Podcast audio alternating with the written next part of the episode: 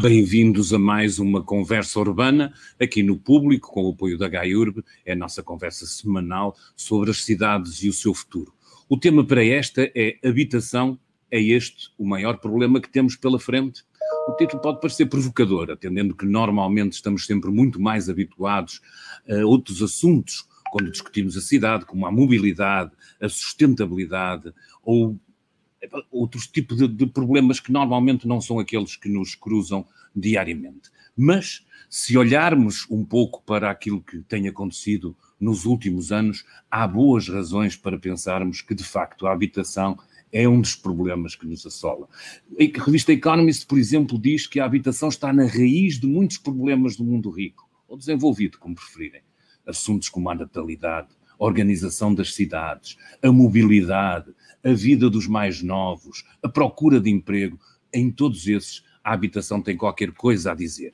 E em Portugal, onde o peso no orçamento da habitação é ainda maior do que noutros países da OCDE, como recentemente se viu num relatório desta organização, a coisa se calhar ainda está mais difícil. Para nos ajudar a navegar neste tema complexo, com muito peso do presente e esperamos algum do futuro, temos connosco Alda Botelho Azevedo, ela é demógrafa e investigadora do Instituto de Ciências Sociais na Universidade de Lisboa, Avelino Oliveira, que é arquiteto, professor universitário e autor de A Casa Compreensiva, um percurso sobre a concepção arquitetónica das tipologias de habitação, e Luís Mendes, geógrafo do Instituto de Geografia e Ordenamento do Território da Universidade de Lisboa.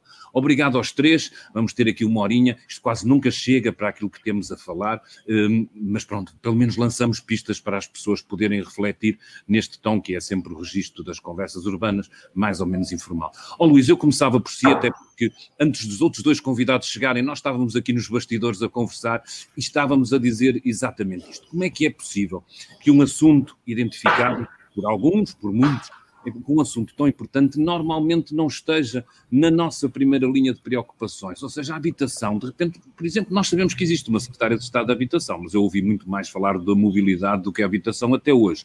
Nós sabemos que existem uma série de programas e sabemos que isto, de facto, bem explicado, como vocês o farão, tem um impacto enorme na vida das pessoas. No entanto, parece que há algum, alguma timidez, algum pudor, às vezes, uh, em, em discuti-lo. Concorda comigo, Luís?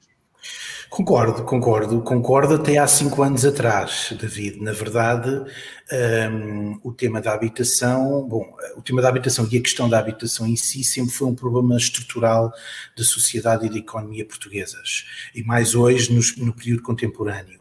Mas nos últimos cinco anos, sensivelmente, uh, numa situação de, de, agudização de crise de habitação e de pós-crise económica 2008-2009, o tema Mas, voltou. Agora, Luís, uma crise Diga. provocada exatamente Exatamente pelo crédito. A gente esquece, né? olhamos para os bancos e esquecemos que a crise, crise foi provocada pela bolha do, do subprime. Exatamente, com epicentro em Miami, uh, revelando aqui uma, uma promiscuidade muito forte que existe entre urbanização e também sistema económico-financeiro. Uh, estava eu a dizer, portanto, que este tema pós-crise capitalista 2008-2009 foi relançado também muito por pressão, quer do meio académico, mas sobretudo dos movimentos sociais urbanos, que conseguiram colocar novamente, junto da agenda política, académica, mediática, eh, a questão da habitação. Mas eu penso que, para respondendo rapidamente à, à questão, eh, David, eu penso que a habitação sempre esteve relegada um pouco para, para segundo plano, sempre foi considerada segundo ou terceiro, quarto planos, porque foi sempre considerada, eu acho, o parente pobre uh, do ponto de vista enquanto pilar social do Estado Social. Eh, foi sempre um parente pobre quando comparamos, por exemplo, o investimento feito noutros setores uh, importantíssimos como a saúde, a educação. Uh, repare que nós só há dois anos é que temos uma lei de bases da habitação, o que comprova efetivamente o, o, caráter, digamos, secundário que este tema, esta dimensão da, da política pública tem no cenário contemporâneo.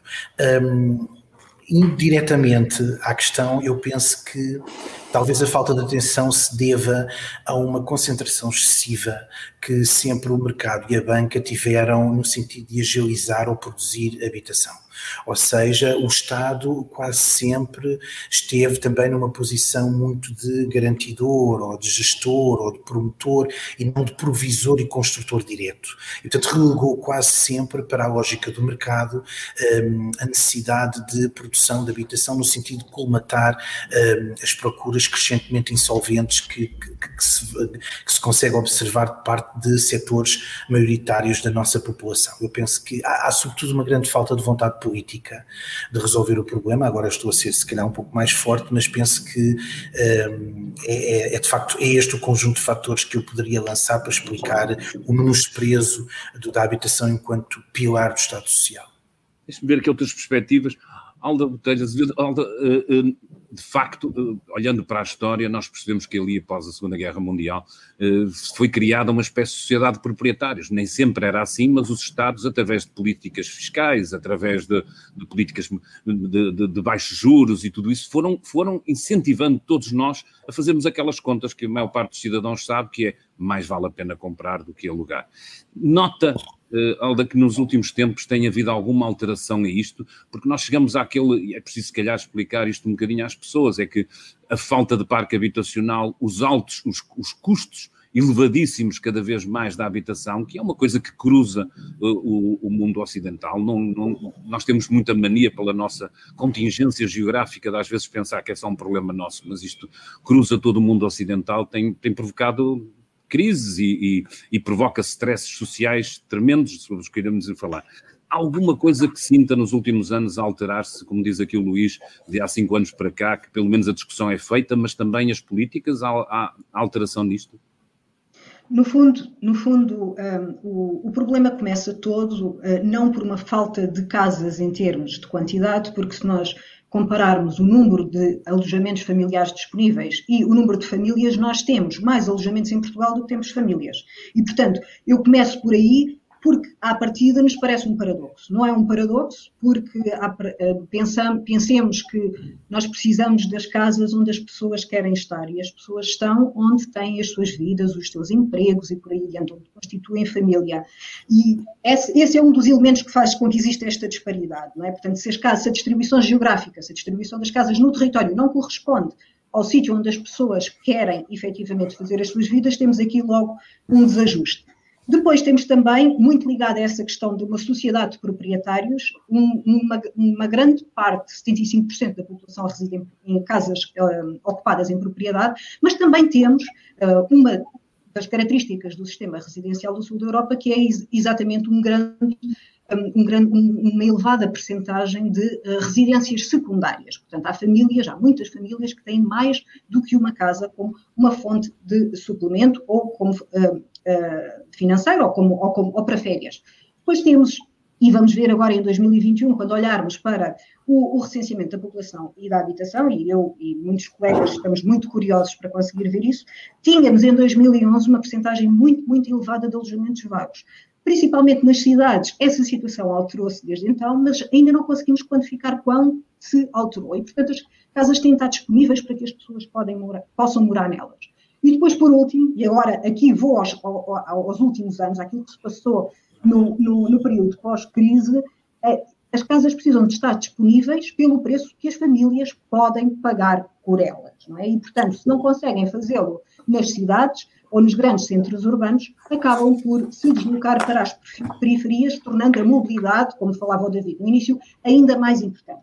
Porquê é que nos tornamos uma sociedade de proprietários? Somos nós, outros países, uh, portanto, o sistema residencial do, do sul da Europa apoiou-se todo muito na propriedade como uh, um elemento de segurança. Portanto, sempre que nós falamos no Estado Social que, que entendemos como não sendo capaz de nos proteger perante uma, uma situação de incerteza económica, aquilo que nós achamos é que uh, o fato de sermos proprietários da casa onde residimos acabamos por ter aqui uma moeda de troca no momento de aflição. Claro que isso depois não funciona bem assim, porque se abdicamos da casa onde moramos, ficamos sem teto, não é verdade?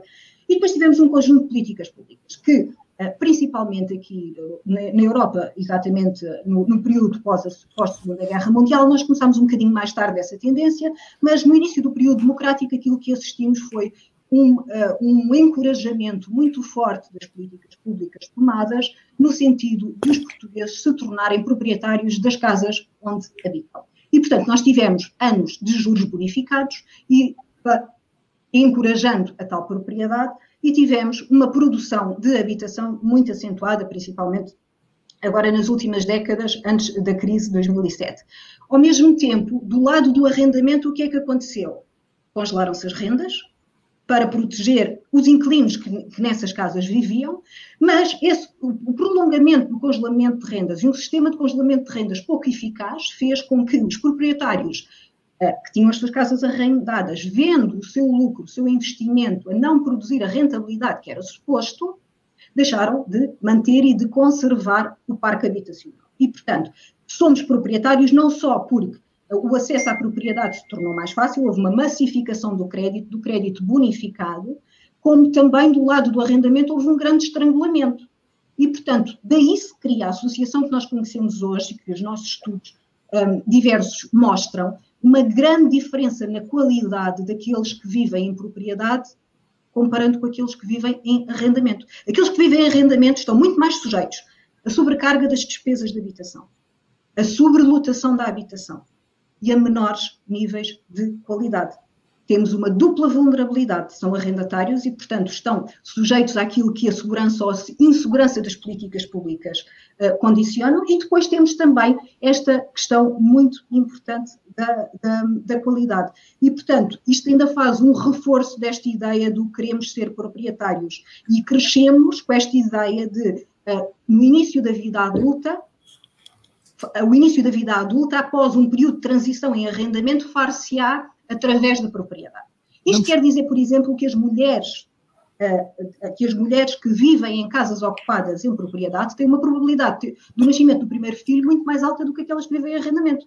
Nós queremos primeiro assegurar todo o contexto necessário aos projetos de fecundidade das famílias. Assim, vamos, já, vamos já aprofundar isso.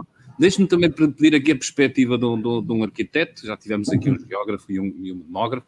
Uh, Avelino, é, acontece, e olhando para aquilo que, para este enquadramento que temos, haver muita gente que, que lhe bate à porta a pedir uh, eu queria desenhar uma casa para alugar. Isso é quase um ovni, é quase muito difícil de encontrar o que é que tem acontecido uh, neste mercado. Eu, eu, acho isto interessante, porque, por exemplo, li um artigo há pouco tempo que, que, dizia que a Suíça, que tem um enorme mercado de arrendamento, onde o mercado de arrendamento é muito maior que o mercado de propriedade, tem uh, um, um setor uh, imobiliário bastante pujante e com casas às vezes mais valorizadas do que outros países que têm setores de propriedade. Como é que tem sido para o lado das encomendas no, no, para os arquitetos? Isto existe, esta questão? Antes de mais, David, cumprimentar, cumprimentar os que nos estão a ouvir, especialmente a Alda e o Luís, que fazem aqui companhia neste painel. Bom, aproveitando a publicidade gratuita, dizer que realmente nós, nos últimos tempos, nós temos vários trabalhos a correr ligados à área da habitação, quer a habitação unifamiliar, que se diz casas, não é? Quer a habitação multifamiliar, que as pessoas geralmente interpretam como, como prédios, prédios de habitação em propriedade horizontal. Curiosamente, se recuasse 10 anos ou 12 anos, eu diria que seria muito raro encontrar encomenda de pedidos de, para edificação que fosse com o objetivo de arrendamento. Uh, hoje não, nós temos alguns projetos e será praticamente metade deles cuja intenção das pessoas é promover e provavelmente ou arrendar ou promovê-lo no mercado habitacional e, em alguns casos, até reabilitar para arrendamento e não para habitação própria. E é uma, um, uma tendência que tem sido crescente mas que teve origem, na minha opinião, e acho que se acompanhou com o crescimento turístico nas principais, nos principais centros, não é? E, portanto, que provocou que o mercado, nomeadamente junto dos arquitetos, que acabasse por eh, acompanhar essa tendência. Deixem-me, no entanto, dar aqui só um, brevemente uma perspectiva ligeiramente diferente, embora concordando com o que foi dito para trás, uma perspectiva ligeiramente diferente de duas ou três coisas. A primeira realmente Portugal, quando cria a, a, lei de bases da habitação é de 2019. Se não estou em erro, é 83, não é? 83, 2019. Ora bem, nós em 2000, só em 2019 é que nós achamos importante criar uma lei de bases. É algo que nos devia preocupar, porque era um assunto que já se falava antes e demonstra que existiria talvez aqui alguma troca de conceitos. É que nós, se calhar, até lá víamos muito a intervenção nas políticas públicas, a intervenção na habitação do Estado como políticas públicas, era tendencialmente muito confundida como a chamada habitação social, a chamada habitação pública. Ou seja, a parte do investimento que seria feito pelo Estado. E, e, só muito tarde é que se viu que nós teríamos que ter uma política integrada de habitação. Essa é o primeiro, a primeira questão. A segunda questão tem a ver com o facto da habitação para os portugueses ser muito importante. Ela é muito importante. A habitação, historicamente, a habitação uh, e o facto de nós sermos proprietários, historicamente, se nós formos a ver toda a história do desenvolvimento urbano, também vemos que o facto de ser proprietário de uma habitação é sinónimo de liberdade. Não é? E, e se nós recuarmos... Não, até há, há, quem ache também que, que, uma das razões que no pós, no pós Segunda Guerra Mundial foi incentivado isto é porque o proprietário tem tendência a ser mais conservador, a ser um cidadão mais acomodado. Mais, mais livre, mas, ó David, é mais livre. Se tu fores puxar à Idade Média, e se tu fores a ver outros sistemas de funcionamento, tu vês que o facto de tu não seres dono da tua própria, do teu próprio habitat significa que tu não eras um homem livre. E, portanto, nós temos que ver, nomeadamente na história da Europa, a evolução da habitação vem nesse contexto. Temos que puxar atrás e temos que perceber na Revolução Industrial. O que é que acontece na Revolução Industrial com as mudanças provocadas no trabalho e a evolução das cidades e a especulação em torno do habitat e o, o homem de sucesso é o homem que atinge a sua habitação própria. Isto para nós, para os arquitetos, é, é muito visto, porque geralmente o arquiteto é entendido aquele, como aquele que desenha casas, não é? E o desenhar casa significa que é desenhar para alguém que tenha uma concretização na vida. Eu acho que isso é a primeira, a segunda questão. E deixa-me só, para ser muito breve, acabar com a terceira. Porquê é que eu acho que nós tardamos tanto em estar preocupado com uma política pública de habitação? Porque houve um momento, a partir da década de 90, em que nós tínhamos um instrumento legislativo que achávamos que resolvia as coisas todas e que se chamava os PDMs. E que, portanto, que os PDMs acabavam por ter um papel fulcral no desenvolvimento de todas as matérias da cidade e que eles próprios é que tinham que tratar de regular o espaço de habitação. Ora, os PDMs acabaram, o desenvolvimento dos PDMs foi extremamente importante, mas acabaram por indexar a tendência de um, de um certo desenvolvimento do parque habitacional ligado aos municípios e ligado também a depois uma política fiscal de financiamento desses próprios municípios através da concretização da construção uh, por via do, da regulação dos planos diretores municipais esquecendo-se que teria que haver uma coisa mais integrada, que seria uma política pública e reguladora eh, de habitação. Se se reparares, David, o Conselho Nacional da Habitação, que é uma coisa que resulta da política de base da habitação, que é, que é a 833 de 2019, só foi criada, só foi feita a primeira reunião em fevereiro passado, se não estou em erro, pelo atual ministro responsável pela tutela. Só em 2021 é que o Conselho Nacional de Habitação, que tem um papel fundamental e documentos para criar, é que reuniu para a primeira vez.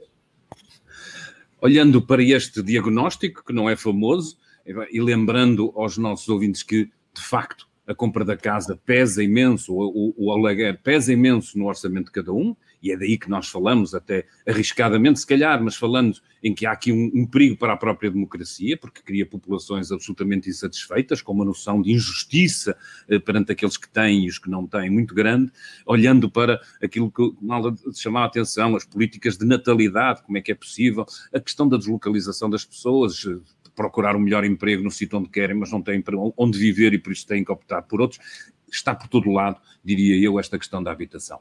Olhando para este diagnóstico curto, apesar de tudo que nós fizemos, e podíamos encher a hora inteira a falar de como é que, como é que aqui chegamos, eu perguntava era onde é que estamos neste momento em relação a políticas públicas eh, de, de, para tentar regular, remediar, eh, recuperar, eh, eh, dar às pessoas, se calhar, um bocadinho mais de liberdade. Onde é que nós estamos? Há, há, há programas de incentivo ao arrendamento, há programas de, de, se calhar, temos que regressar, que deixamos à, à questão não da habitação social propriamente dito, há rendas reguladas, alguma coisa dessas está de facto a funcionar e tem produzido alguns resultados ou ainda é muito cedo? É para mim, David, Deixe-me dizer que, apesar de haver um grande esforço por parte do, do governo atual, que vem na, vem na continuidade do governo anterior, há de facto um governo, eh, para além da lei de bases da habitação, eh, há também uma nova geração de políticas eh, de habitação, há um conjunto de instrumentos, de programas instrumento que permitem, que permitiriam agilizar o mercado e garantir um acesso mais democrático ou mais universal à habitação por parte de milhares de famílias que não o têm. Deixe-me dizer que estas medidas, por muito positivas que sejam e até assentes numa, numa filosofia de, de, de acesso democrático e de mitigação de vulnerabilidades e precariedades habitacionais, na verdade, eh, na prática, têm funcionado muito pouco. Eh, de facto, há uma contradição entre o discurso oficial e depois as práticas. Ehm, todos os programas que têm vindo a ser lançados têm um alcance muito curto e têm um alcance muito curto, apesar de terem uma filosofia de base muito integradora, compreensiva, que até o Avelino há pouco referiu um, um, exemplo disso é mesmo o documento da nova geração de políticas, que prevê portanto, um conjunto de dimensões e que até acaba por um, consagrar, de certa forma, entre aspas, aqui a habitação como um direito humano básico, tal como está também plasmado na Constituição da República Portuguesa e depois reafirmado na, na, na Lei de Bases da Habitação, mas acabam, todos estes documentos acabam por garantir que este direito é fundamental para se conseguirem atingir outros direitos uh, da sociedade contemporânea, não é? Nós não podemos vimos isso com a pandemia, não conseguimos ter acesso uh, à saúde e manter as condições sanitárias se não tivermos uma habitação condigna onde viver. Portanto, essa, essa filosofia existe, essa visão holística, até assente muito no habitat, na questão da reabilitação urbana, da recuperação do centro das cidades, da mudança de paradigma entre a nova construção e a reabilitação. Isso está presente nos documentos, mas depois parece que as coisas, eh, a mudança não ocorre por decreto e, portanto, ficam, uh, ficam muitos, uh, muitos destes uh, programas ficam na gaveta, não se conseguem operacionalizar e, na minha visão, eu penso que isso tem que ver com a própria, digamos, com a própria estratégia de municipalização que o Estado tem vindo a empregar, porque aquilo que seria uma obrigação do próprio Estado Central, não é?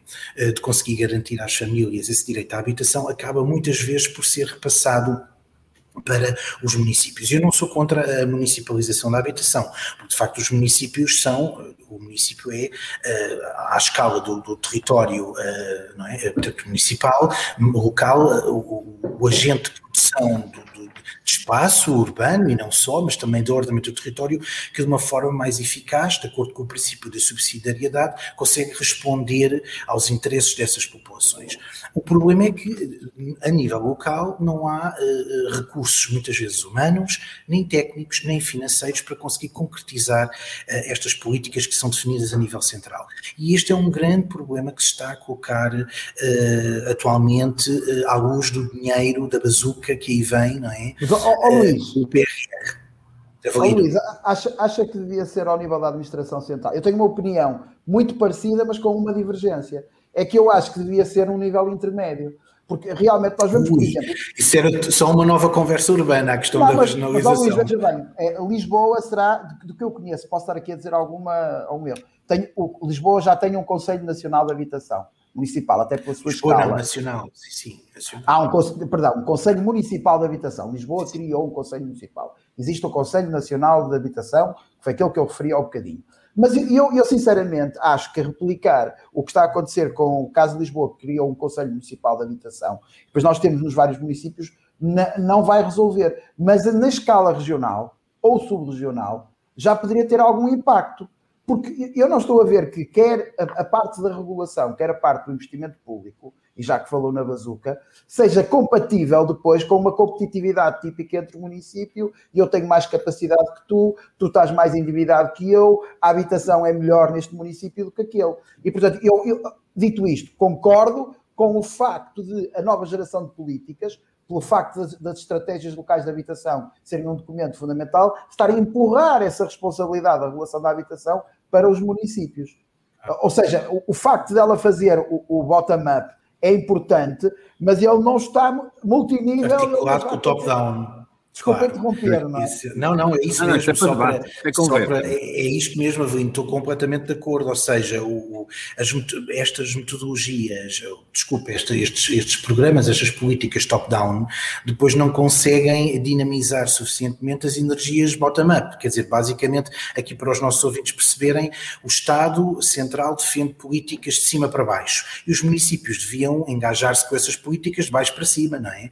Eh, e de facto, essa, há aqui um nível nível intermédio de, de, administração, que é o nível da região, isto remeteria a nossa conversa para uma outra conversa urbana sobre, eh, sobre precisamente a questão da regionalização, deste nível intermédio que é necessário na administração pública, até para garantir uma governança mais multinível, que é, aliás, o que está plasmado nos documentos ministeriais e da tutela, não é? E que depois na prática não existe, mas de qualquer maneira. Países claro, países, exatamente, exatamente. E a dimensão exígua do nosso território, de facto, não é uma, não é uma desculpa e um argumento, muitas vezes utilizado por aqueles que são contra a regionalização para não deixar esse processo avançar. Mas eu diria que, de facto, um, deixe-me só concluir dizendo que aquelas políticas públicas de que referi há pouco, uh, e a, Alda falou muito bem da questão do mercado de arrendamento, elas não funcionam porque, uh, a meu ver, elas não são suficientemente uh, robustas e agressivas e assertivas.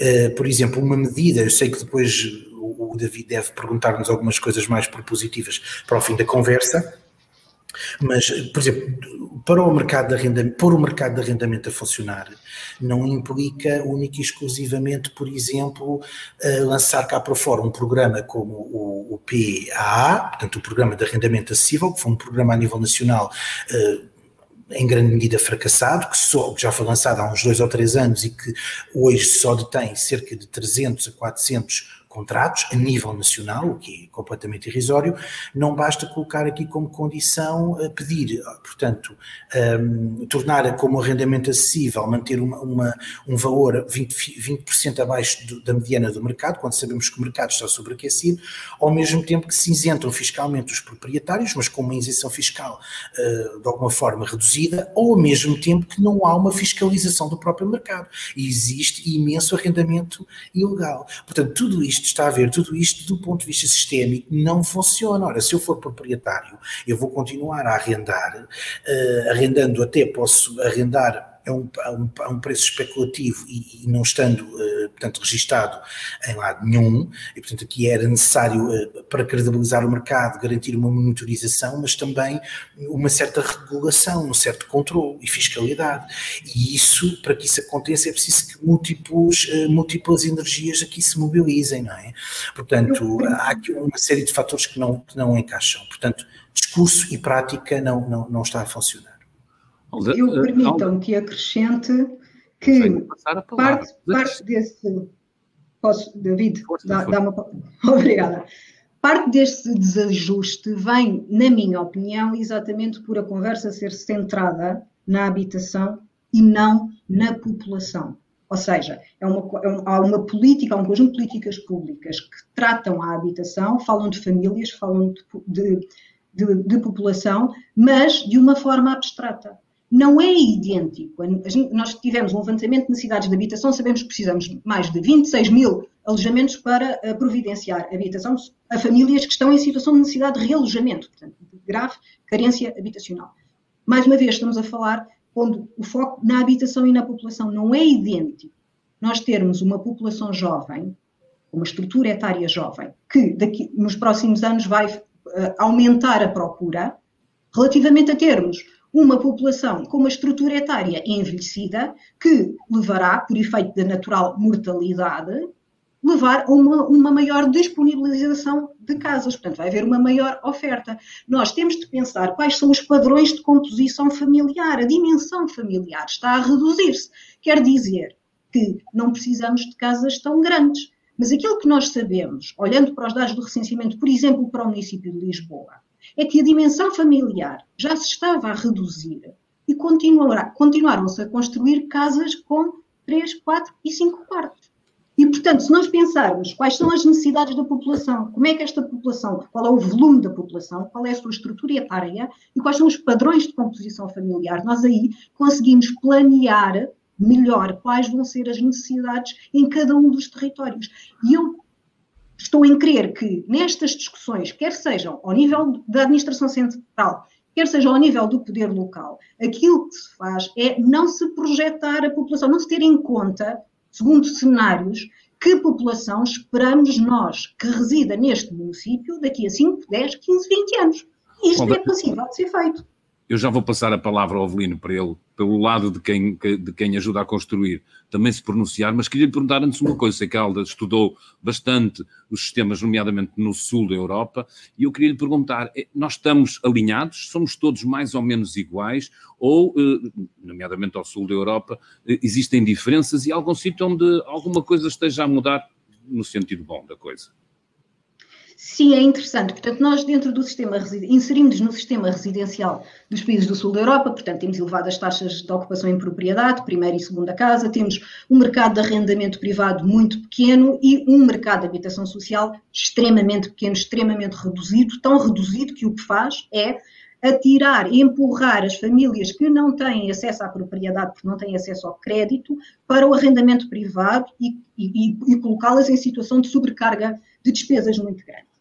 Eh, e, portanto, isto temos em comum com os países do sul da Europa, mas depois temos algumas particularidades, e eu, é, exato, como, como disse, já fiz vários estudos comparativos, e aquilo que, que, eu encontro em Portugal é sempre um carinhoso outlier, por assim dizer, um caso anómalo dentro uh, do sistema residencial português. Porquê?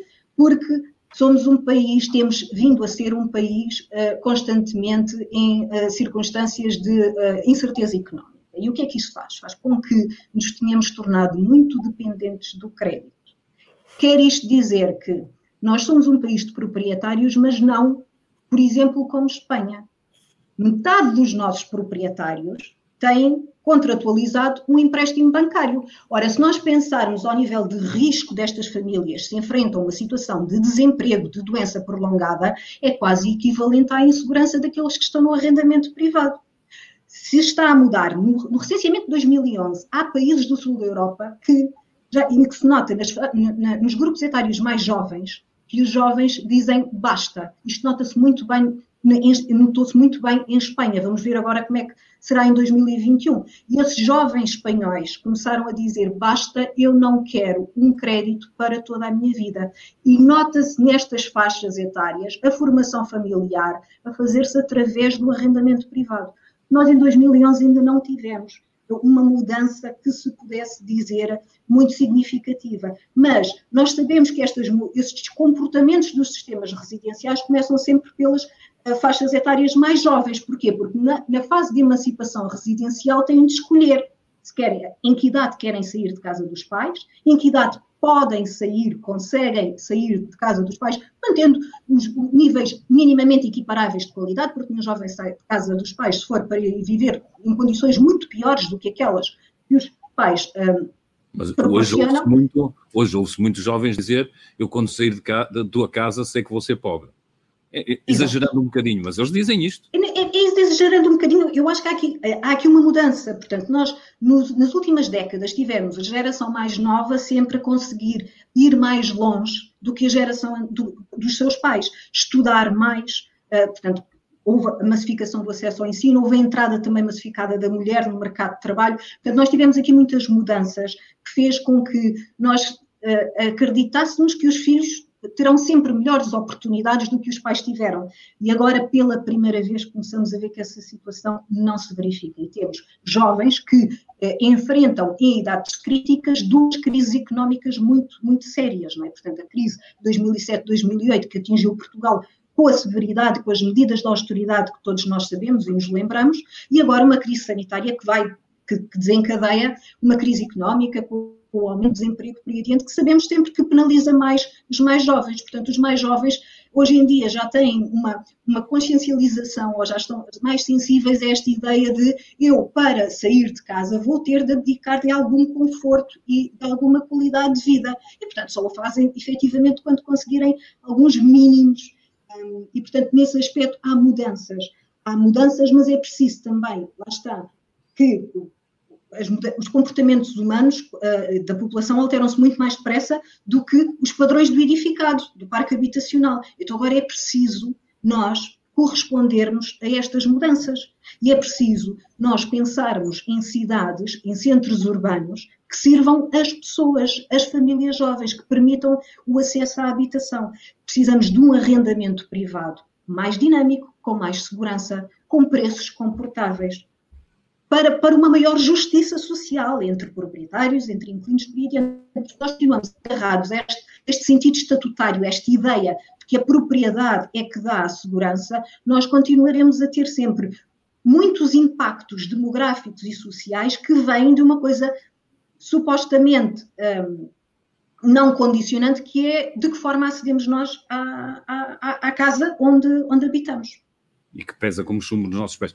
Avelino, vi aí abanar um bocadinho a cabeça, por outro lado também gostava de perguntar, até porque nos apoia, está, está neste momento a discutir o PDM, se pela sua experiência hum, este, este pensamento prospectivo em relação àquilo que são as evoluções da população, por exemplo, neste caso clarinho eh, que, que, que nos apontou eh, a Alda, se, se, isto é levado em conta pelas autarquias ou se começa a ser levado em conta pelas autarquias, nomeadamente nesse, nesse instrumento que, de que falava há bocado, que era a questão do PDM, não é?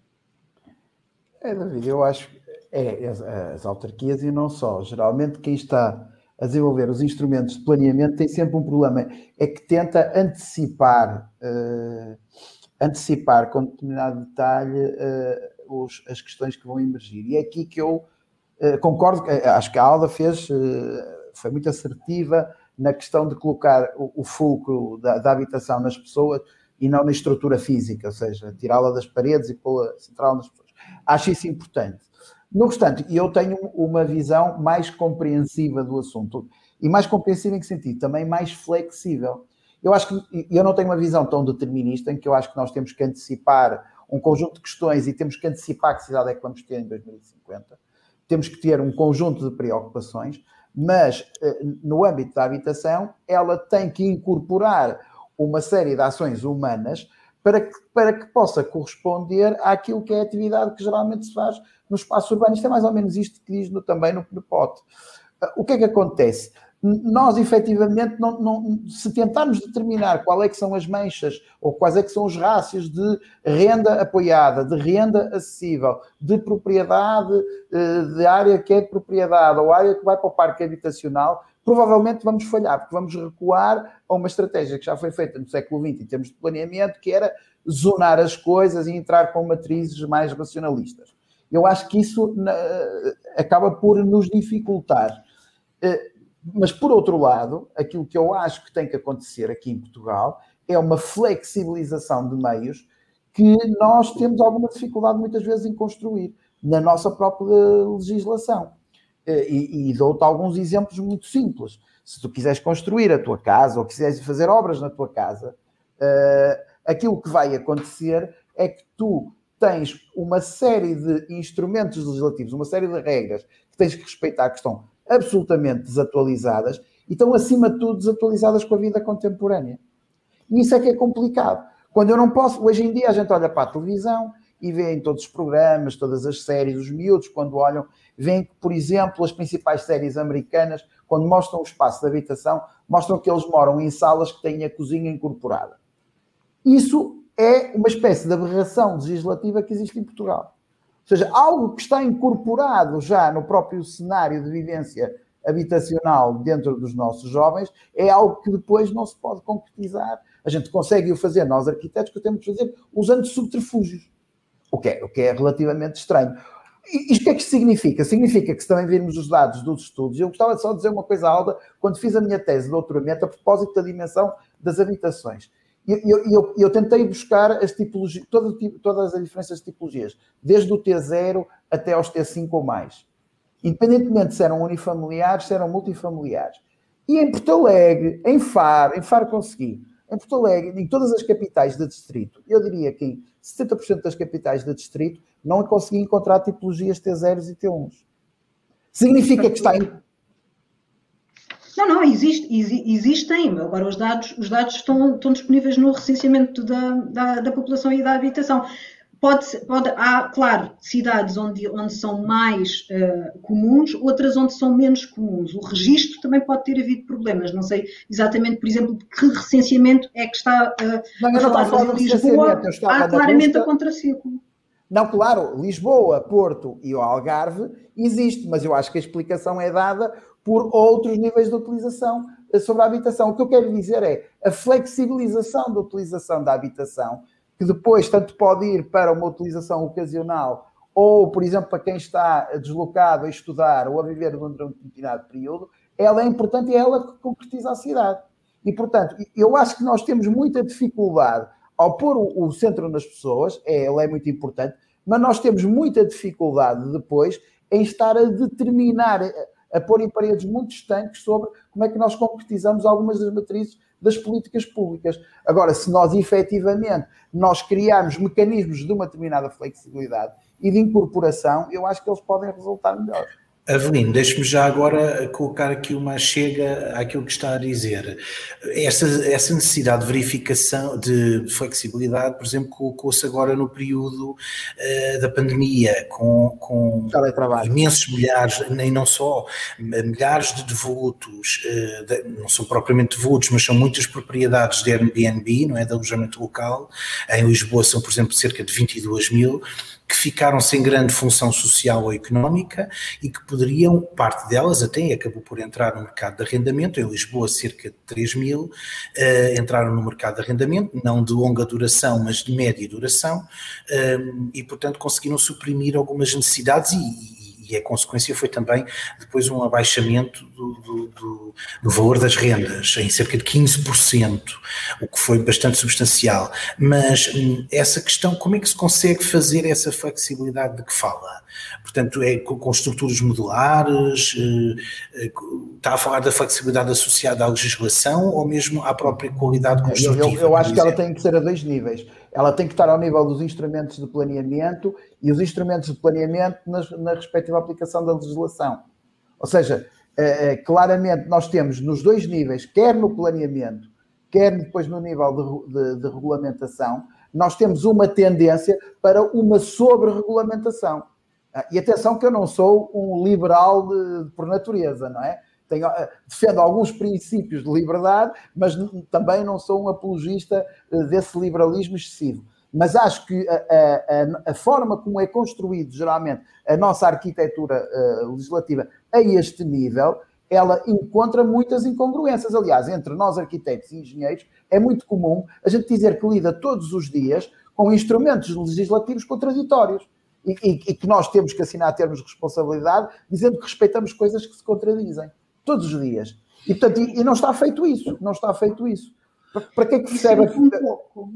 Diga. Isso entra um pouco, isso entra um pouco num conceito que no, em alguns países europeus é, também, é já bastante difundido, que, que é, ao fim e ao cabo, a, a casa para qualquer idade, para qualquer fase da vida. Conseguirmos Exatamente conseguirmos uh, uh, alterar de maneira a ir cumprindo. Flexible housing, não sei o quê, exatamente. Lifetime homes e por aí Lifetime homes, isso. E nós, e, nós, e nós nisso já temos exemplos de boas práticas e casos muito interessantes. A, pró a própria Câmara de Lisboa tem alguma habitação uh, social que já segue esses modelos em termos legislativos, pois o Avelino saberá muito melhor que eu, que não estou dentro desses detalhes de arquitetura, naturalmente, mas aqui também já, já há ventos de mudança. São conceitos que no Reino Unido, por exemplo, são bastante. Uh, já existe bastante produção nesse aspecto e já começam também entre nós a, a, vulgar, a vulgarizarem-se, o que é, sem dúvida alguma, salutar, não é?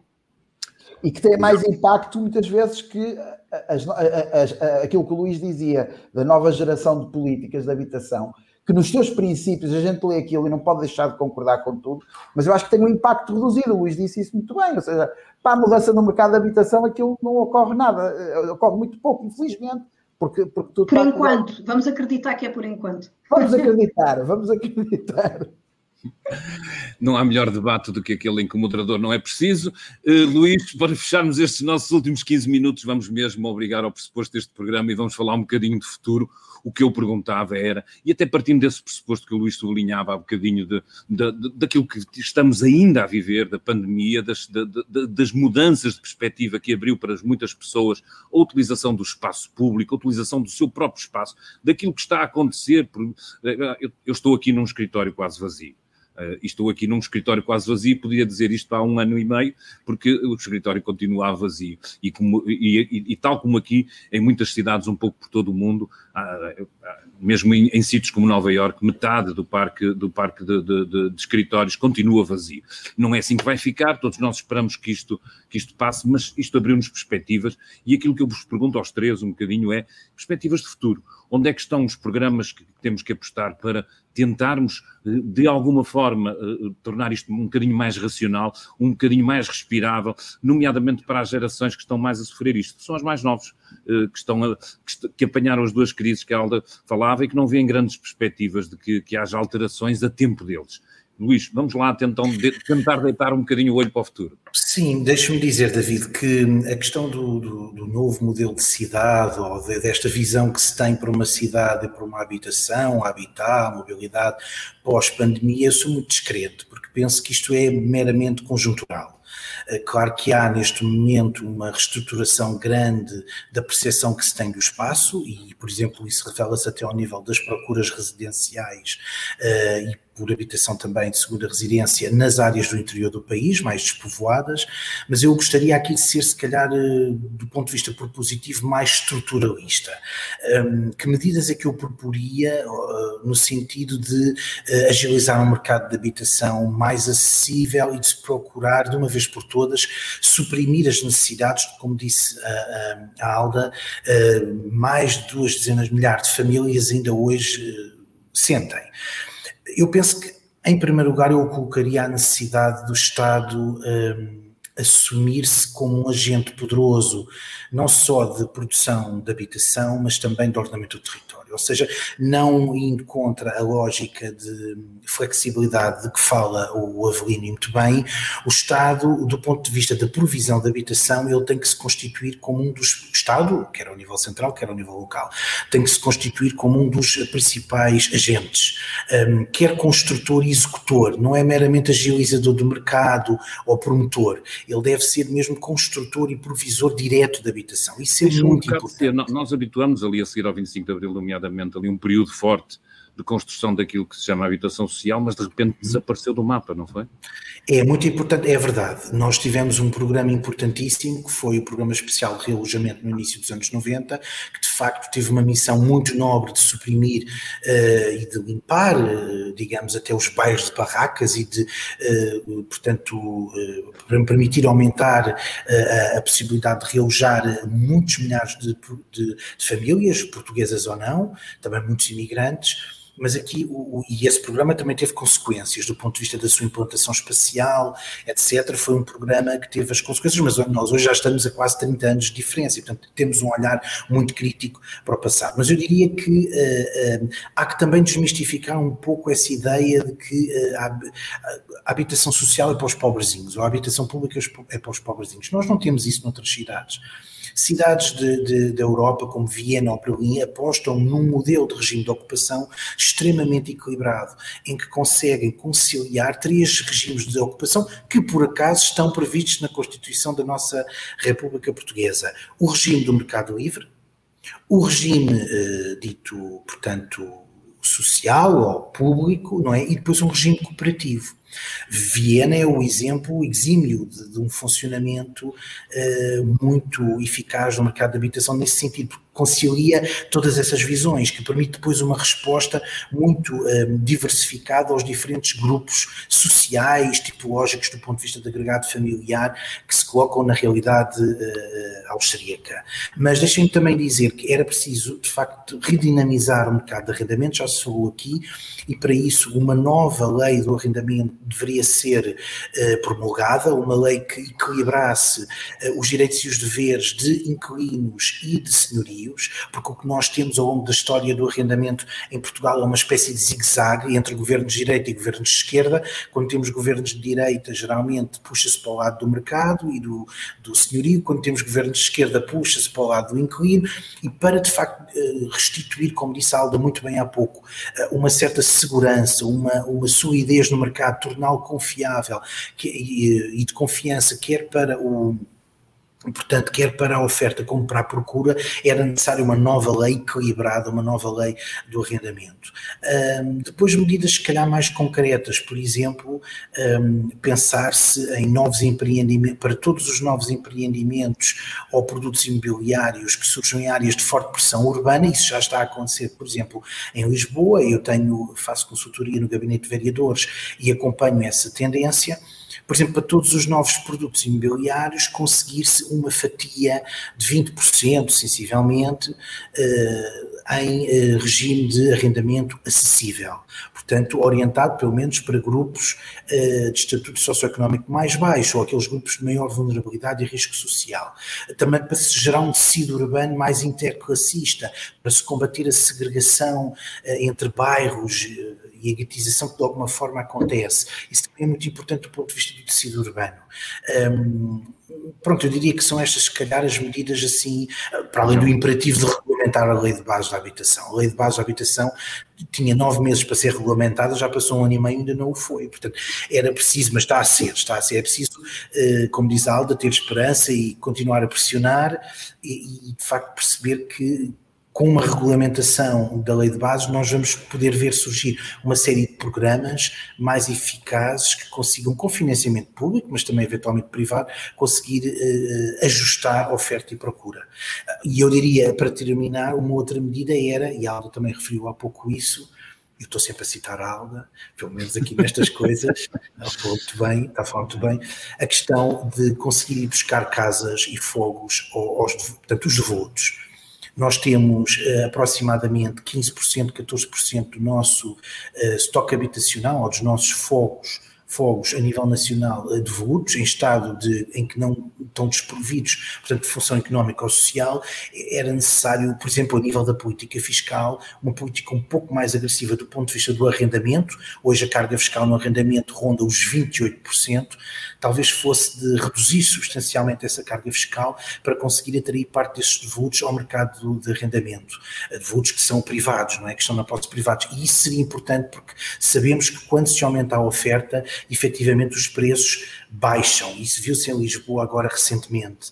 Um, e são muitos devolutos. Seguramente devemos ter, a Alda pode confirmar isso, mas temos seguramente mais de 700 mil devolutos. A realidade mudou muito desde 2011. E, sim. É, sim, também, mas de facto há muitos devolutos e, e, havia que, eu acho que há um dever, quase uma moral uh, política do Estado conseguir, uh, através de incentivos fiscais mais agressivos, trazer esses devolutos para o, o mercado. Acho que isso é essencial.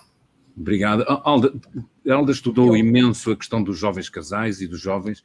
É para eles que eu pergunto se, se, se tem aí algumas palavras de esperança de, e de mudança se, se é eu, é possível pensar nisso. Eu acho que aquelas que se dirigem aos jovens são muitas daquelas que o Luís já falou e por isso não vou repetir. Ele apresentou as cartas quase todas e eu guardei tirou, aqui algumas. Argumentos. É, não, mas eu já, eu já consegui. Então, eh, nós precisamos, em primeiro lugar, de continuar a reabilitar.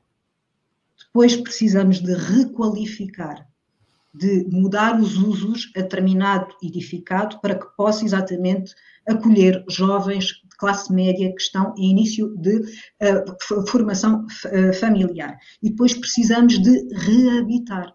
Nós precisamos garantir que os centros históricos e outras zonas de muitas cidades que foram esvaziados por um entusiasmo excessivo com o turismo, voltem a ter gente, voltem a ter vida. E temos agora com a pandemia a oportunidade de o fazer. Para que tudo isto seja possível, há uma questão absolutamente fundamental com a qual eu me debato sempre que possível e, portanto, não poderia participar neste programa sem eu voltar a repetir. Nós precisamos de informação além daquilo que é informação censitária que é disponível 10 em 10 anos. Eu não sei nada, praticamente, daquilo que se passou desde 2011, desde o último recenseamento. E, portanto, nós temos o Instituto Nacional de Estatística, temos a Autoridade Tributária, temos o Instituto de Reabilitação Urbana, e de Habitação e Reabilitação Urbana, nós precisamos que todas estas entidades tenham recursos humanos suficientes para poderem fazer o registro das alterações que vão acontecendo para poder agir a tempo. De 10 em 10 anos não se consegue fazer muita coisa, andamos sempre a, apanhar, a apagar fogos. É por isso que temos 26 mil, é, não é só por isso, mas é também por isso que temos agora 26 mil famílias Nós só conseguimos planear, só conseguimos projetar quando o foco deixar de ser o imediato e o agora o mais urgente. E para isso nós precisamos de informação atualizada, detalhada e constante. Andamos para aqui nós a falar de cidades inteligentes e de facto há tanto para ser. David, deixe-me só acrescentar uma coisa ao que a Alda disse que é muito importante o mundo académico, quando tem, o mundo científico e técnico, quando tem esta informação, este manancial de informação, que muitas vezes eh, é, ao qual é opaco à maior parte da, do, do, do, dos cientistas que tentam angariar e conseguir recolher esta informação, quando nós temos essa informação, nós podemos, eh, digamos, propor, eh, ser mais propositivos e ter mais segurança e também dar mais legitimidade na tomada de decisão pública que muitas vezes as autoridades nos pedem. E, portanto, esta informação que a Alda disse, esta, esta medida é fundamental. Sem informação não se consegue assessorar tecnicamente e cientificamente as autoridades públicas no sentido de resolver os problemas de forma mais eficaz. Avelino, vamos fechar então. Algumas palavras de esperança ou.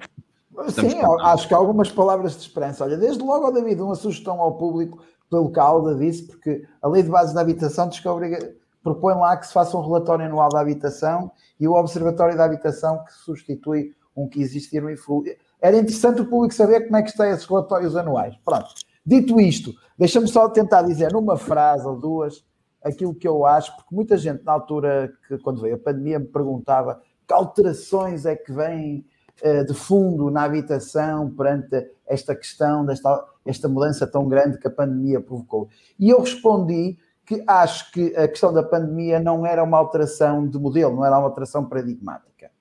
Uh, ou seja, o nosso objetivo é voltar a, a retomar o, o, curso normal e em termos de habitação que não iria ter assim tantas alterações, mas há coisas que vão ter no futuro e que eu acho que elas vão transformar as nossas casas e, e, e são muito visíveis as alterações climáticas. As alterações climáticas já estão a levar que a gente altere muitas coisas dentro das nossas casas e vão continuar. Coisas uh, mais interessantes ainda, a, a, a, defesa da igualdade de género, da inclusão e da diversidade cultural que está a surgir nas camadas mais jovens vai provocar uma interessante alteração dentro dos espaços habitacionais. Provavelmente nós vamos ter conjugação de modos de habitar completamente diferentes dentro dos nossos espaços de casa. E o papel da mulher, que a gente sabe muito bem que dentro dos próprios percursos da casa e de determinados desenhos da habitação eh, eh, estão quase que pré-concebidos, eu acho que se vão alterar, e isso é uma coisa que vai ocorrer no espaço de, de meia geração, uma geração.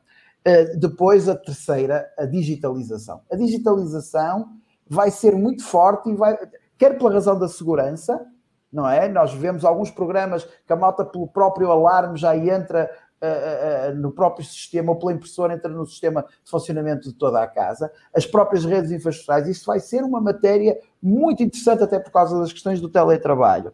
Uh, e, e, portanto, acho que essas vão ser uh, as matérias de fundo que vão transformar a casa e vão transformá-la significativamente. E provavelmente não da forma do que as pessoas estão hoje a ver, porque estamos no rescaldo de uma pandemia, mas eu acho que se avizinha nos próximos 10 anos 10, 20 anos, uma mudança significativa. A Sim. gente parava agora e começava essa conversa já sobre a casa e sobre como é que elas vão alterar. De facto, acabou por ficar aqui um bocadinho de fora, falamos mais de políticas gerais de habitação.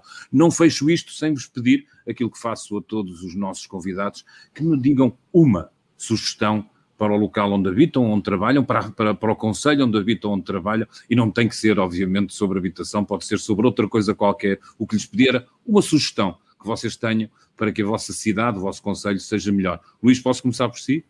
Com é certeza. É Com certeza. Sintra. Sintra. Mas pode-se aplicar nos, nos, municípios das grandes áreas metropolitanas com muita pressão urbana, de procura, sobretudo, de residência. É uma medida que a Câmara Municipal, por exemplo, eh, ao invés de uma política de realojamento ou de habitação pública de grandes construções, grandes conjuntos urbanos massificados, onde se juntam pessoas da mesma etnia, do mesmo grupo socioeconómico, procurasse, e isso está a acontecer com as estratégias locais de habitação, neste momento, meus caros, que as câmaras municipais fossem buscar, através do direito de preferência a valor patrimonial, casas ao mercado que estão devolutas no mercado privado e que as conseguissem colocar eh, ao serviço dos municípios. Alda, a sua proposta, Lisboa? Pergunto eu. Uh, Lisboa, exato, e, mas poderia aplicar-se a todo o país. Gostaria que fosse finalmente implementado o subsídio de renda que está previsto na lei e que permite com que muitas famílias portuguesas, em vez de precisarem de habitação social, consigam estar no arrendamento privado e ter parte da sua renda coberta pela Segurança Social, que é aquilo que está previsto na lei, que já deveria ter sido implementado desde 2015 e ainda não foi. Boa. Avelino Oliveira Matosinhos. Uh, sim, Matosinhos, eu gostava de ir ao Porto, que é a minha cidade de nascença, onde eu também, onde eu também aqui habito. O Centro Histórico do Porto uh, não tem praticamente nenhum parque infantil.